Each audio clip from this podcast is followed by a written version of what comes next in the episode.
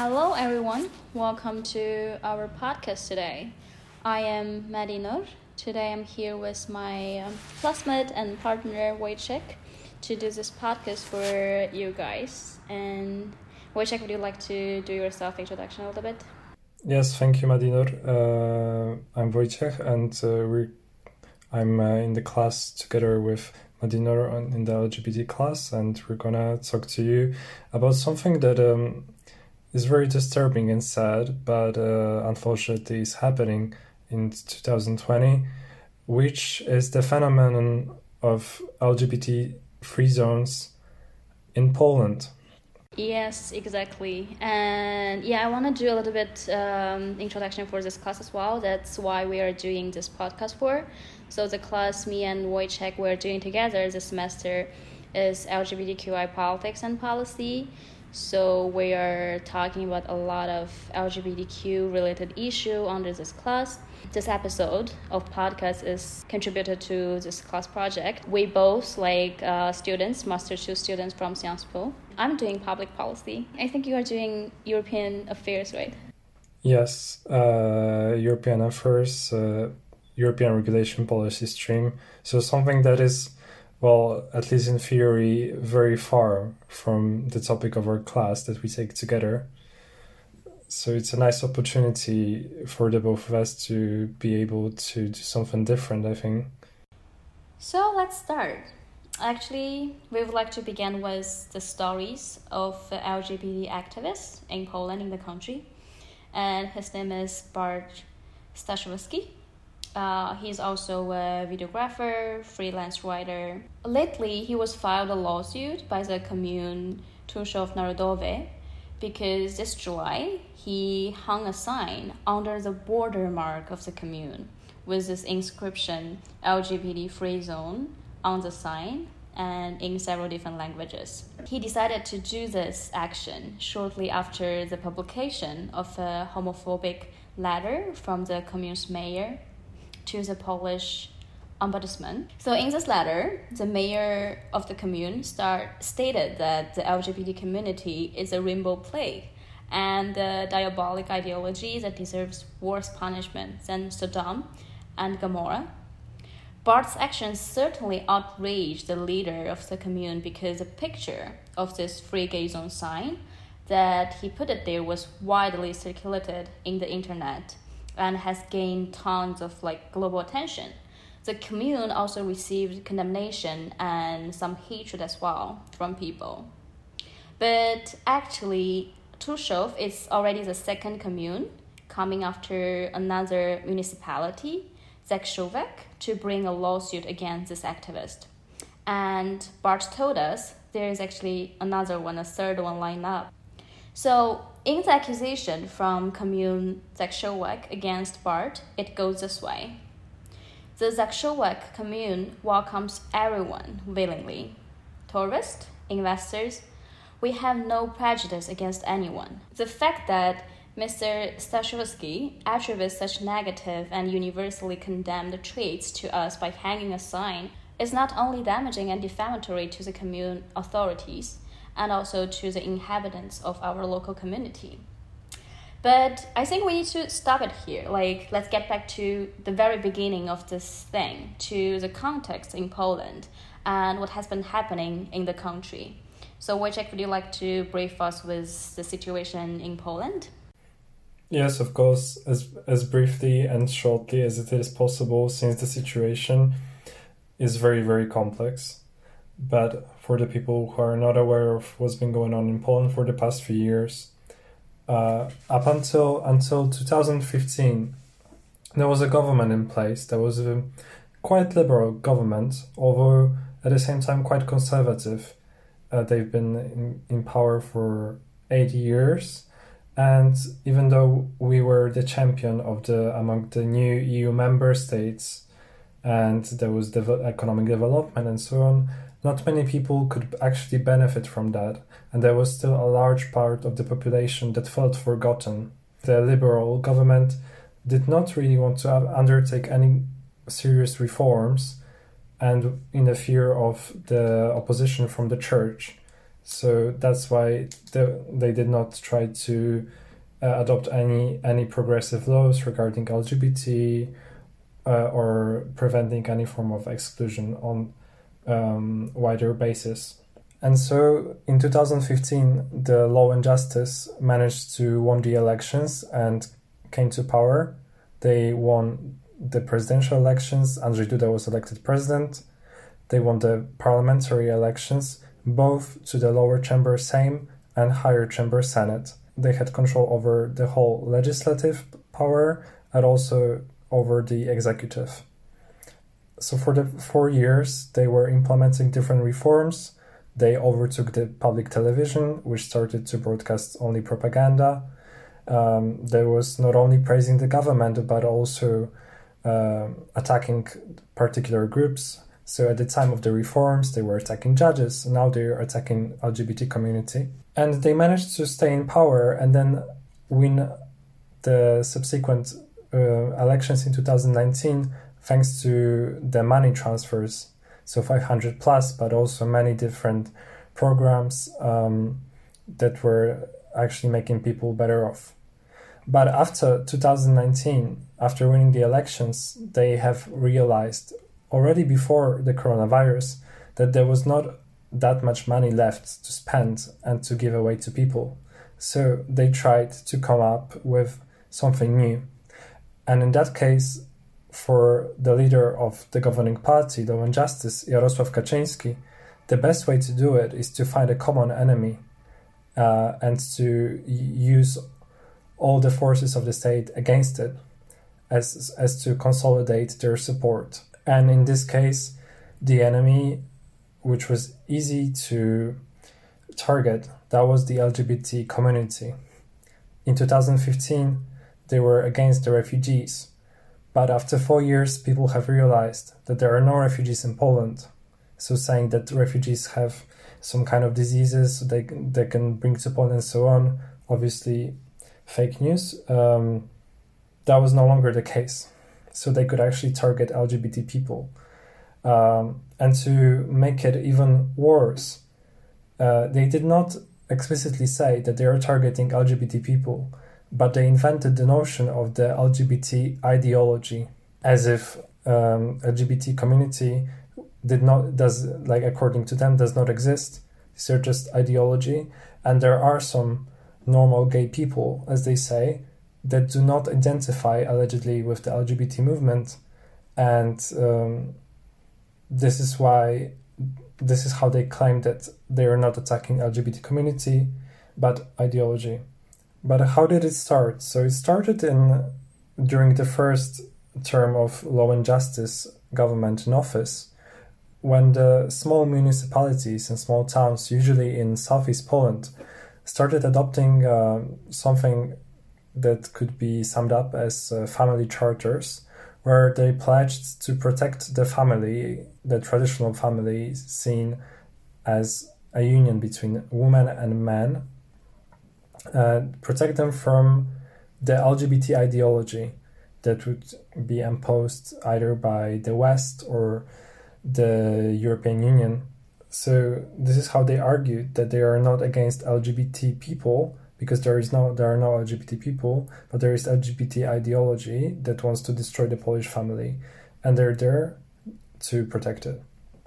Uh, and seeing seeing that there was already quite a lot of municipalities that adopted this kind of uh, resolutions, uh, they formalized it in 2019 by adopting a common declaration uh, pledging to to protect the uh, Christian family values. Many of the small towns that adopted the declarations uh, pledging to protect family against LGBT ideology had partnerships with other towns in the West, in France, Germany, or Netherlands, and those cities decided to put an end to the cooperation they had with the Polish cities because they saw them as being intolerant. In 2020, um, the European Union finally acknowledged the existence of the problem thanks to the amazing work that was done by Bart and other activists, and decided to take some action. Among those actions was uh, the fact that in July 2020, uh, few of the Polish cities that adopted the kind of uh, the, those homophobic regulations uh, were refused access to the funds from the EU. The Equality Secretary Helena Dalli confirmed that the reason for the rejection of, of the grant applications was the fact that the cities were adopted the LGBT free zones uh, regulations. The Polish Minister of Justice, Zbigniew Ziobro, who is a leader of the party that forms the coalition with Law and Justice, and the, his party is even uh, more um, conservative than Law and Justice, uh, said that this is that the EU is trying to impose some kind of ideology uh, for that is uh, that goes in the contrary to the Polish Christian values. Therefore, he said that every city that is gonna get deprived of the money is going to receive the compensation from the Solidarity Fund uh, from the Ministry of Justice. Uh, it's an interesting fact that actually the money from the Solidarity Fund that are controlled directly by the Minister of Justice should go to the victims of the uh, domestic abuse and so on. Instead, uh, they're going to the cities that adopt uh, homophobic regulations. Thank you. Thanks for giving us very comprehensive explanation of the situation. Uh, to be honest, me personally, when I was trying to uh, dig out the situation and try to understand um, while doing my research, I it took me quite a while, and but I think you explained really well here. I hope our audience didn't get lost, and um, I also do have a follow up question for you. Like, was this adaptation of homophobic or anti LGBT declarations by those uh, municipalities, communes, or towns, how people from the LGBT community, their lives get affected by this situation. The people that participated together with Bart in this project said that they felt excluded in those hometowns. Um, I'm not sure here whether they received more aggression from the part of their um, of their neighbors and so on. But what everyone uh, admitted was that the fact that they just not don't feel welcomed in their hometowns. So we yeah we find that we notice there is a quite contradiction between this as you said like adaptation of this homophobic anti-lgbt resolutions but also they are declaring that they're willingly open to everyone not only to their inhabitants or people from outside, like investors or visitors. I just felt like it's a very fake narrative that they are creating here. So I think it's quite interesting for us now spend a little bit time to talk about this created or constructed LGBT ideology because to me, uh, from a political science point of view, when we talk about ideology, we are normally referring to a set of beliefs or principles that that are developing like in your later life politically or economically, right?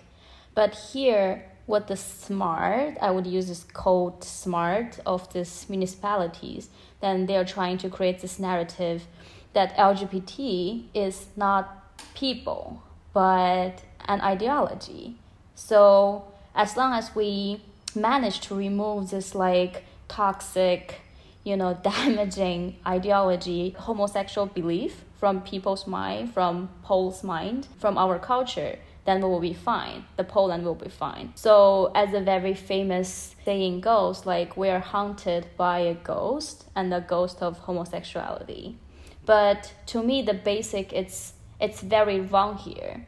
The thing is, I am being a gay the way of seeing it is just like it's equal to I'm being a woman, I'm being a man. Being a gay, it's something you are born with. It's not something you develop later. It's biologically determined. So it's not like an ideology of capitalism or communism that you say, oh, later on I become a communist or become a capitalist. It's just not right. It doesn't make sense to me. Well, yes, but um, it's not it's not possible. It's not possible to fight this when you see the statements from the Polish president, even during the presidential campaign when he got re-elected, where he said LGBT are not people, or Przemysław Czarnek, the man who is now Minister of Education, who said a few months ago that we should stop talking about the human rights uh, when we talk about LGBT community, because these people, according to him, are not equal to the normal people. So this is a nonsense. That was before he became the Minister of Education, and thanks to his homophobia, he actually got popular in the in the party and um, got a very quick career. So this is the problem. When you say ideology, you think of a group of people who have uh, some political agenda, like you said. But here the problem is that uh, there is obviously there is a political agenda of LGBT uh, activists. The but the agenda is just to have uh, some basic rights and to have some respect. What you can hear in Poland is that uh, so they're really tr- trying very hard to create this ideology that is just not existent and it's just so easy. You you could say that uh, you could put it like in every situation. Like I could say, for example, it's not like I don't like you. I just don't like your ideology of who you are. Uh, but I have nothing against you. So that's the problem, you know. Uh, but also, I think you have told me they also are making mistakes because they created this non-existing thing. But when they, uh, when the leaders of this homophobic beliefs, they speak on the stage or giving speech, they are not using ideology and they are using LGBT community or people. So sometimes they are even confused by their own word or rhetoric, which is obvious. Yes, that's because they're being cynical. Like they they know very well that there is no such thing as uh, LGBT ideology. Also, there is no such thing as gender ideology. But you saw, like two days ago, there was this case of the Hungarian MEP from uh, Fidesz, a very conservative uh, Hungarian party. You could call it a counterpart of Law and Justice, as now in Europe. Uh, you could see that he was a biggest protector of the family. He was responsible for making this article in the Hungarian constitution saying that the marriage is just is a union between man and a woman. And then he's participating in the gay party. orgy. Yes. Yeah, gay orgy like in Brussels in the middle of the pandemic. And he resigned himself from the from his role. Yes, but why I'm mentioning this is that you can see the kind of um, hypocrisy from this kind of people who make those statements. There were also some uh, some um, members of the governing party that were actually accused by the activists. They were outed by the activists. They these are actually they are gay, but they're uh, targeting their community. Uh, and this is also a discussion whether you, whether you should out someone. Uh, and for example, Bart Staszewski is now arguing on his Instagram that uh, when someone is being clearly homophobic uh, and is against his own community and against the his against the people who are well you could consider them to be your brothers uh, then uh, it's uh, in the responsibility of the activists to out the homophobic politicians. That's very sad. You are being a gay, but you are openly against it because of your political interest or your pursuit to the power where I would say you're compromising to the to the power. Yeah, I mean the the worst thing is, you know, it's not it's I agree that this is a personal business of someone whether they want to come out or not. But uh, when someone is pretending not to be gay but uh, is at the same time being very aggressive and very uh, very vocal against the LGBT rights and claims to be protecting families, then this is the problem.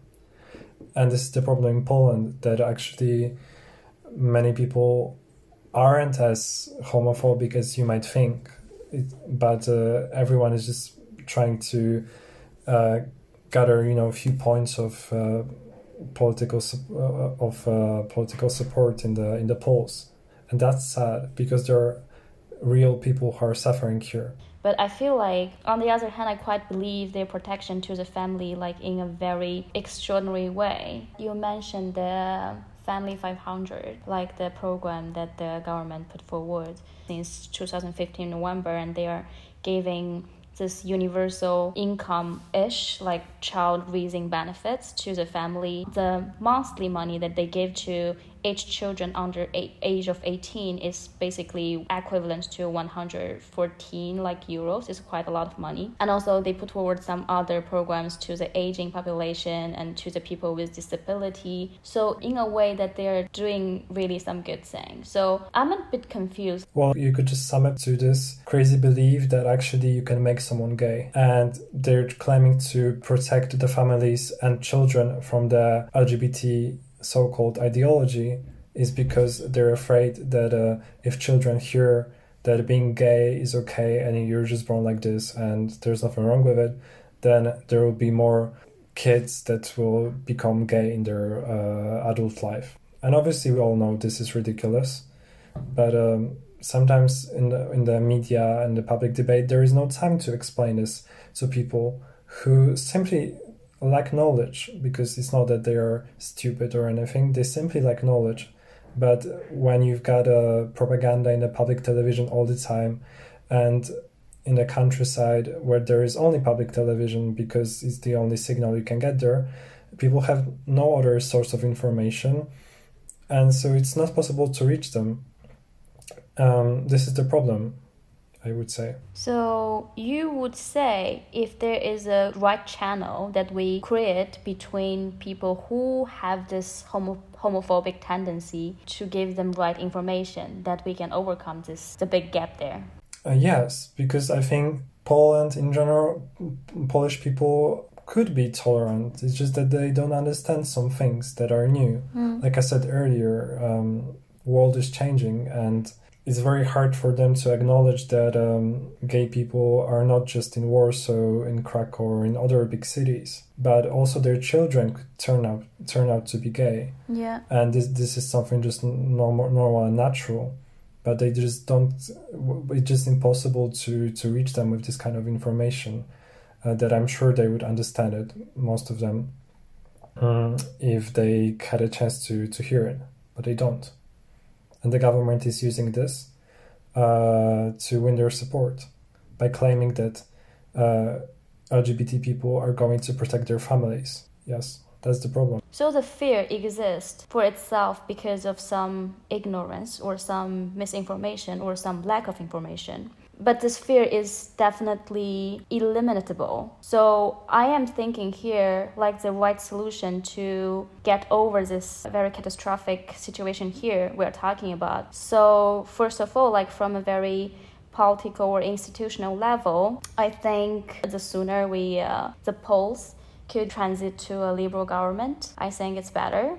And uh, do you think the civic platform or coalition will get in power like sooner? Well, I'm not sure because obviously there is a question of um, the tensions in the current tensions in the government, and there is always. You know, that makes an object of a disagreement between the parties that for, form the government. Uh, but like Bart uh, has actually noted, paradoxically, the fact that LGBT community is now under attack kind of forces the parties of the opposition, among them the civic platform, um, to position themselves somehow. And I think this is a good thing that people finally got to understand is that uh, LGBT rights are human rights. And if the party is claiming to be democratic and they claim that when they, uh, they say that when they win the elections, um, the, they're going to restore the democracy as it should be, then it means that in this this time the LGBT rights must be included because before the Law and Justice government, all those parties that are now in the opposition uh, treated the question of the LGBT rights something that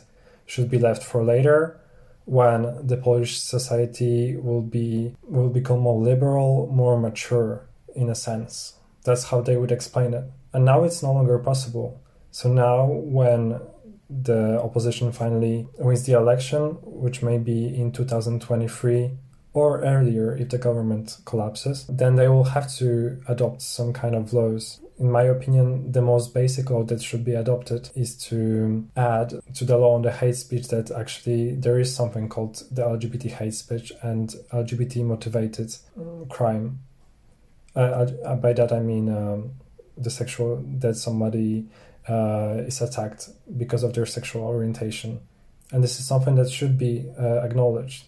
So I was just fascinated by the fact that how the parties actually could easily flip from their own belief or their right or left standing. I'm saying this because PiS, law and justice, like they are using this very socialist approach, giving people money, universal income-ish, you know, socialist approach to win their election and safeguard their right-wing homophobic belief. And also actually civic platform is a central right party as far as I know. But now, because of the PiS, it's going too far away on the issue, and they have to position itself pro LGBT image. Yeah, it's funny. This is quite interesting observation for me. Yes, but that's that's also because um, the specific, specificity of um, the um, political orientation in um, in Central Eastern Europe is a bit different than it is uh, in the UK or in the US, for example. Uh, being conservative does not necessarily mean that you're uh, also conservative in the economic terms. Maybe I think this it stems from the fact that we had a communist uh, dictatorship for many many years, uh, and there was a party adopting uh, social policies, but had a quite a conservative agenda. I would still say. Yeah, I agree on that point but still the damage by the PiS ruling for two terms it's really like catastrophic i would say it again. Like now we don't know like if it will be re-elected after the next election but for now even though the party outcasted in the next election but the damage to the people and to the mentality of a country i think it's huge it's massive. If i have to compare this i'm for sure like very glad biden get elected and we finally um, have the trump out but we still have like trumpism still existing and damaging the US society. I think it's quite compatible here as well, but even longer because now you have the second term for PiS. Yes, there's been an ongoing discussion that you could sum up like what, what is there what is there going to be after PiS? There is no simple uh, answer to that because the way that PiS government has managed to transform Poland in such a way that some changes are simply irreversible, like talking about the school system, courts. So this is something that uh, is really worth being discussed. But at the same time, here you can see the strategy of uh, of the government is like to keep undertaking some very controversial topics in order to cover their failures in uh, fighting coronavirus, their conflict with the EU. So first uh, we had the LGBT community and LGBT free zones.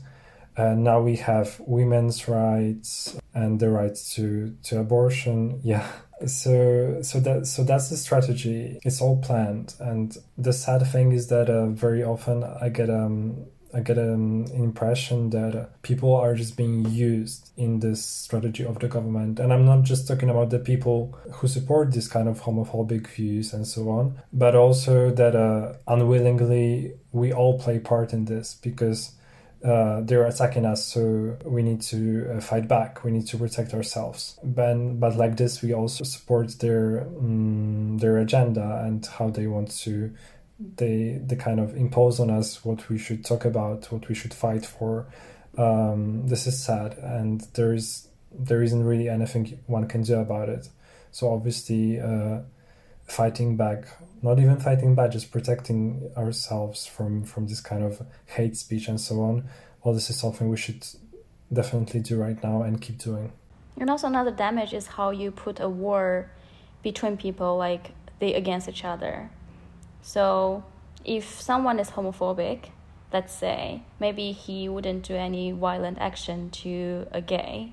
But now if you have the backbone of the government, financially and politically, then I think you feel legitimate to give more hate speech or, you know, violence or abuse to people who are gay. Or trans. Uh, yes, I agree. And also, if we get back to how we can deal with the situation, no matter how the political situation in Poland right now or in the future of, after next election, I think the, the action we can do, I mean, as a Pole for you, is activism, daily activism. Thanks again to Bart and other activists. So keep going on to the street, making this issue visible. Definitely, there are some risk or danger to people who are on the street. That's why we appreciate the courage that they have to take them on the street and make their voice heard. Till one day we have this right channel to keep telling people like gay people, trans people, LGBT people are not monster. You know, we're just normal people as you are. We only want our happiness and rights. I mean, it's it's unfair because um, heterosexual people they don't have to do this. But I guess it's the destiny of somehow it's a very unfair destiny of LGBT community. Yes, so especially being gay in Poland is um, not a kind of life that someone could dream of. That's why it's also ridiculous to hear that you can choose your sexuality. Who would want to be gay in Poland? Are there people trying to immigrating to other countries largely? Well, there have been many voices after the last chapter of this um, hate against LGBT uh, last summer that like many people actually started like considering um, moving to another country.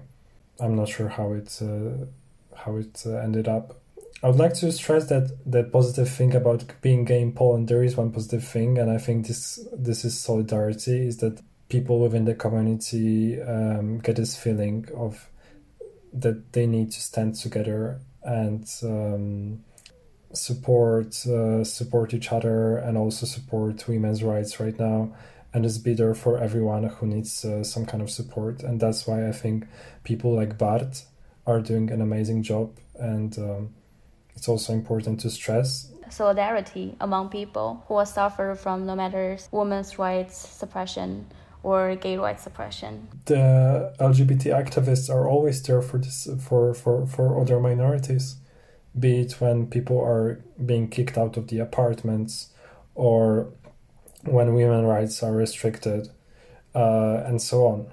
So I think there is solidarity but sometimes the problem is that there is no solidarity back.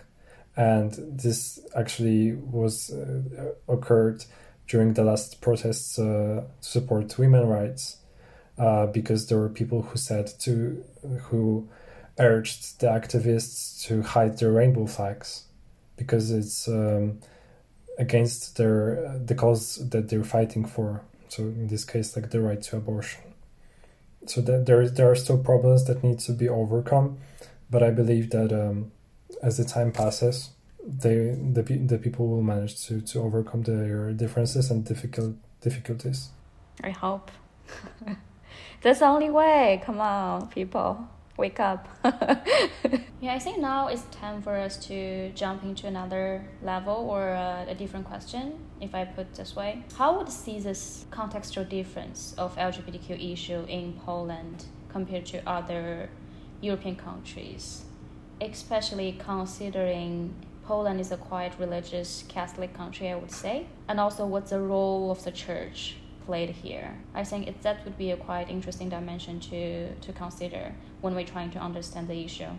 Well, yes, obviously, Poland is um, very specific um, compared to other uh, European countries, especially in comparison to Western countries, because uh, the church is a very powerful and still quite respected institution, and um, almost everyone in Poland is baptized and um, Are you? around uh, ni- yeah. Yes i am. For for a fact i actually consider myself to be catholic as well. Mm. um, yes and around 90% of polish people consider themselves to be catholic and regard themselves as such. But it does not mean that uh, we all go to church every sunday and that we support uh, uh, what the government is saying but it is true that for the most of the Polish people, and I could say I'm I consider myself to be one of those people. Um, Christianity somehow is part of the Polish identity. This is why the church is so powerful. But the problem is that um, obviously everyone understands Christianity as something different. Unfortunately, in Poland, the church uh, is uh, an institution that um, has deep links right now to the governing party, and uh, the government in place that we have now declares itself to be uh, the protector of church and Christian faith in Europe uh, against the um, Muslim refugees, against uh, LGBT ideology from the West. But interestingly, according to Bart, because we had a we honored and had a great chance to interview the the activist uh, that we talked about mentioned at the beginning. From his remark, he was saying the power of the church actually has been diminishing in the country. Even though it's still quite strong, like 90% people identify as Catholic, but the church is playing a less and less role. And he mentioned about, especially in the year of 2019 and 2020, shows how much the role of church has decreased and there are quite a lot of young people who are so-called this 90% Catholics are acting up and they're going to the street and to protest over the church power and its involvement to the politics despite the fact that there is quite a lot of risk in the street in terms of LGBTQ issue. If you go on street, you would face some risk uh, while protesting. But those young kids, young people, are still willing to go. He also mentioned, and even more surprisingly, in some small towns in Poland, you can find some recordings or video about it that how young people are not afraid anymore to speak out their mind to priest in the church against their homophobic belief or concerning some other issues. So close to the end of our podcast, better for us to get back to the story of Bart that we talked about in the at the beginning. What is happening to Bart right now? Is it is it dangerous to be an activist in Poland in these years? And also how he sees the future of Poland. Let's hear what he has to say about it. Czy bycie aktywistą w Polsce w 2020 roku jest niebezpieczne? Wydaje mi się, że rzeczywiście jest. Is it dangerous to be an activist in Poland in 2020? I think it really is. The smaller the town, the greater the privilege of that person, but on the other hand, there is certainly a greater risk. I personally live in Warsaw on a daily basis. I'm a freelancer. I work in an industry where I'm my own boss because I'm a videographer, I make films, and most of my clients know my work and they support me. Other people don't have that kind of privilege, and that's the difference. It seems to me that when I look at what I get when I'm in the spotlight, I get hateful messages, death, prime time, so straight after I received tons of horrible messages. If my face appears on the cover of the magazine or if the Prime Minister mentions my name saying that I'm some kind of an activist who travels around Poland spreading fake news and ruining Poland's image, it also has detrimental effect and makes people even more pissed off, which results in me getting more hateful messages. It already has happened to me that I got attacked in the street or vulgar statements have been directed towards me. So in these situations, I stay at home for a few days because I know that the situation must cool down. But there's also a positive side of the situation. If we were indifferent to them, they would not talk so much about us. The measure of our effectiveness is the fact that they talk so much about us, and unfortunately, society is so polarized, we pay for it with hatred, which is directed towards us, but we manage to survive this. At least I do. There are also the lawsuits we are receiving. So, is it dangerous to be an LGBT activist in Poland? It certainly involves some dangers. It is very difficult for us, for our loved ones. Our pictures circulate on the internet. They are photoshopped by professionals who turn them into memes and post them on the internet. W internecie są przerabiane przez fachowców, którzy potem to wrzucają jako memy w As for the most difficult experience, the lawsuits concerning the LGBT Free Zones project, they are going to last for years, and soon nobody will even remember what the whole thing was all about.